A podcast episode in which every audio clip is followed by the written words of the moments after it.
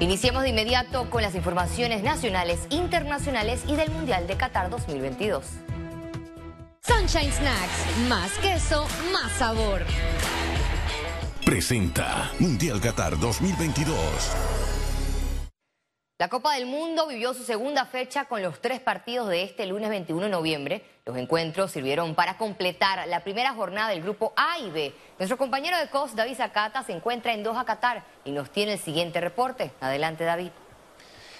Muy buenas noches, así es. Eh, el día de hoy concluye la segunda jornada de esta Copa Mundial de la FIFA con tres partidos de diferentes matices, cada uno, iniciando con la goleada, sonada goleada de la selección inglesa en la primera presentación que tiene en esta Copa del Mundo ante la selección de Irán. Tuvo piedad de los iraníes que sufrieron muy temprano en el partido la baja de su arquero por un choque con un compañero. Se veía la sangre desde la nariz eh, y posiblemente una contusión que lo termina sacando el partido y ahí en adelante fue todo un vendaval ofensivo por parte del equipo inglés que terminó ganando ese partido 6 a 2. A segunda hora tuvimos la oportunidad de arrancar con los 24 únicos el duelo entre Senegal y Países Bajos, donde el equipo de Luis Van Gaal, el equipo de la Naranja Mecánica, superó 2 por 0 a los africanos que están jugando esta Copa del Mundo sin su principal estrella, Sadio Mané. El, el equipo holandés fue superior, sobre todo en la recta final del partido, con una muy buena lectura por parte de su técnico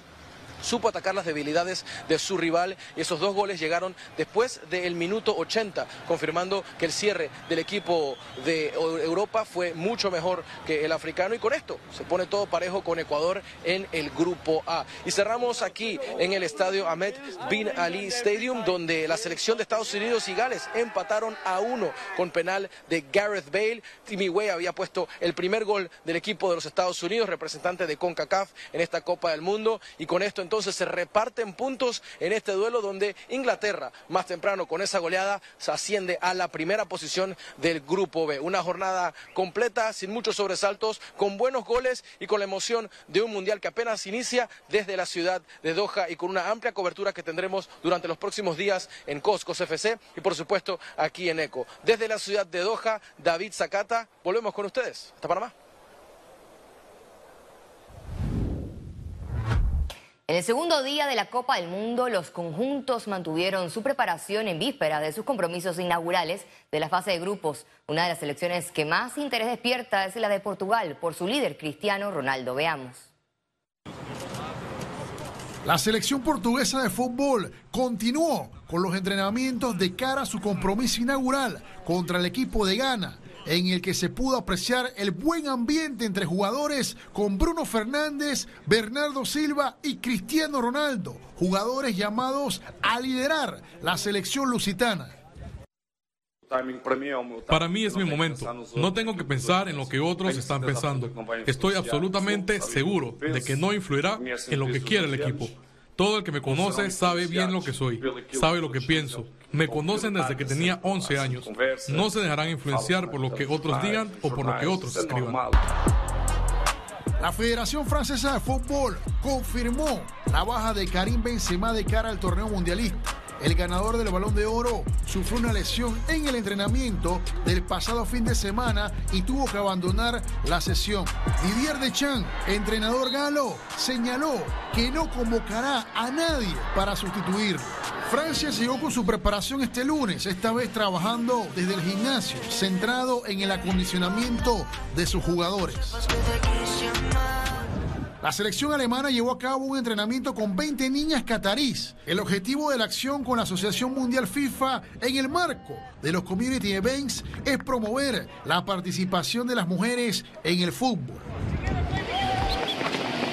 La selección española completó su primera doble sesión de entrenamiento en las instalaciones deportivas de la Universidad de Qatar en Doha.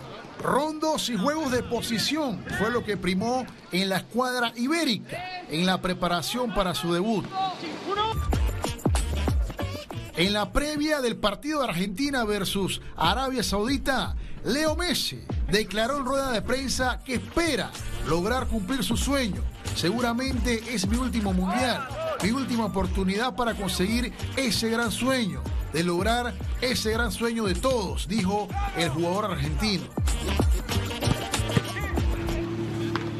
El equipo de Bélgica realizó su primer entrenamiento en Salwa Beach Resort, al suroeste de Doha, este domingo 20 de noviembre, en preparación para su tan esperado encuentro ante Canadá por el Grupo F. Vamos a continuación con los resultados de los tres partidos de este lunes 21 de noviembre.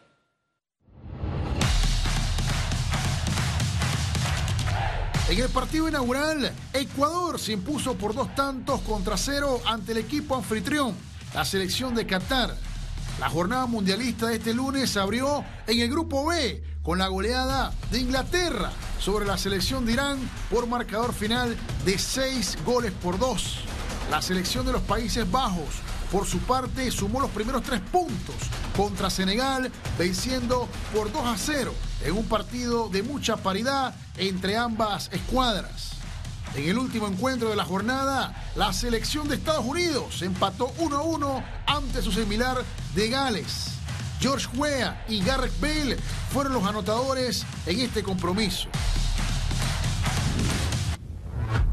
A pesar de la distancia y costos de viaje, miles de fanáticos comenzaron a disfrutar de las atracciones turísticas en Doha. En la siguiente nota conoceremos sobre la experiencia de los aficionados que viajaron para la primera Copa del Mundo en una nación árabe. Calles abarrotadas y encuentros de culturas es parte de lo que se observa en Doha a un día de iniciado el Mundial de Qatar.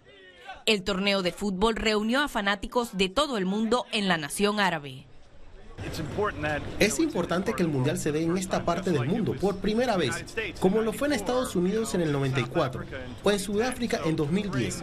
Traer la obra maestra alrededor del mundo es importante y estamos aquí como fanáticos, en parte antropólogos, para ver cómo va a salir. Algunos aficionados mostraron asombro por la tecnología de los estadios. Maravilloso, todo muy bonito. Hacía un poco de frío por el aire acondicionado, pero todo muy bonito, perfecto. Es como si estuviéramos en un mundo de 2050. La tecnología es de otro nivel. También disfrutaron de conocer nuevas culturas. Diferente, definitivamente. Eh, mucho más tranquilo. A ver, eh, el tema incluso de las bebidas alcohólicas, que en nuestros países es como muy normal. Acá empieza mucho más tarde la venta. Eh, y en medio, nosotros somos más de música siempre y pues habían actividades más culturales. Pero es súper bonito conocer todo esto. que sea diferente no es que sea mal. El FIFA Fan Festival se convirtió en el lugar perfecto para celebrar el inicio de los partidos. Vestidos con sus emblemas nacionales, los fanáticos bailaron y cantaron. Esto es un gran logro, tenemos el jugo dorado. Los migrantes que aportaron a la construcción de las instalaciones para el Mundial de Qatar fueron invitados a las celebraciones en el FIFA Fan Zone. Gabriela Vega, Econews. Líderes mundiales se sumaron a la fiesta del Mundial de Qatar. Uno de ellos fue el secretario de Estado de Estados Unidos, Antonio Anthony Blinken, quien participó en un evento de diplomacia deportiva. El jefe de la diplomacia de América compartió con jóvenes de Doha. Los atletas forman parte del proyecto llamado Generación Increíble, una iniciativa del país árabe para fortalecer las habilidades de prospectos en todo el mundo. El canciller americano bromeó con los estudiantes. Blinken manifestó que era un jugador mediocre de joven. También reiteró su apoyo a Estados Unidos. Y conozca los partidos de este martes 22 de noviembre de la Copa del Mundo Qatar 2022. Veamos.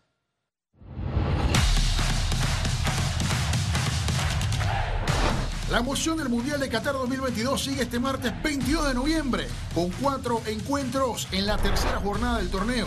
A las 5 de la mañana, el equipo que lidera Lionel Messi, Argentina, jugará contra Arabia Saudita del Grupo C Seguidamente a las 8 de la mañana, Dinamarca ante Túnez por el grupo D. A las 11 de la mañana, la selección de México tendrá su primer compromiso ante Polonia en el grupo C y el día cierra a las 2 de la tarde con el partido entre Francia, otra favorita, ante la selección de Australia por el grupo D. Cambiamos de tema, ya que la Alcaldía de Panamá informó que la Contraloría de la República refrendó el contrato para desfile de Navidad Soñemos Panamá llegó la Navidad. El ente fiscalizador avaló todos los pasos puestos en marcha desde el 27 de septiembre de este año. fecha en el que el Consejo Municipal aprobó el acuerdo número 186 en que autoriza la contratación de los citados servicios para realizar el desfile. El alcalde capitalino retó a los detractores de su gestión a presentar las denuncias respectivas. La reacción se produjo tras las críticas por la realización del desfile de Navidad cuyo costo supera los 5 millones de balboa. Eso fue aprobado por el Presena, por el SENA, por la Contraloría General de la República. También fue aprobado por el Consejo Municipal. Eso está todo debidamente sustentado. Así que yo te invito a que vayas al Consejo y pidan la información del público. El que tenga algún cuestionamiento de algo lo actuado por mi administración, que vaya al Ministerio Público que me ponga la denuncia. Eso es todo. Pregunta ahora, camina, te quitas el saco y la corbata y te invito a los medios caminen por Pacora y pregunten, pregunten la labor que estamos ¿Cuál es la empresa beneficiada no sé, yo no me sé todo en esta vida, ¿qué voy a saber yo? ¿No sabe cuál es la empresa? Yo no me sé de memoria, ahora mismo estoy gozando de esta bella obra que es del mercado de Pacora. Camine y ve. El ex alcalde capitalino José Isabel Blandón desmintió a la vicealcaldesa Judy Meana sobre las contrataciones de empresas para el desfile de Navidad durante su gestión. Aquí ella dijo, por ejemplo, que se habían contratado las mismas empresas que nosotros habíamos contratado. Eso es falso. Ni Festivento hizo el desfile de Navidad en ningún año con nosotros. Jamás Festivento fue contratado para hacer desfile de Navidad con nosotros. Ni contraseñas hizo nunca el alumbrado. Así que eso que ella afirmó ahí es falso.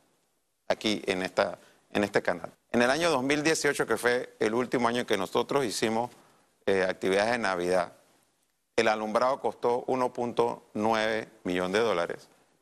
Ahora está costando 2.9, un millón más.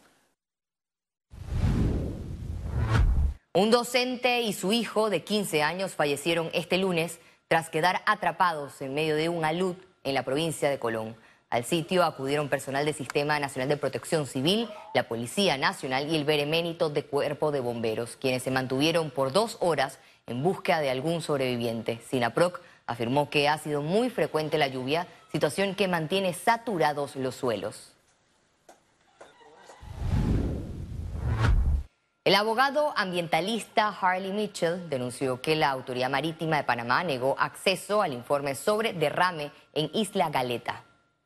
Lo que ocurre es que esta versión de la MP pareciera que por ineptitud o por lo que sea, fomenta los derrames de combustible, pero no fomenta la transparencia. Eh, finalmente, eh, es mejor ocultar una información.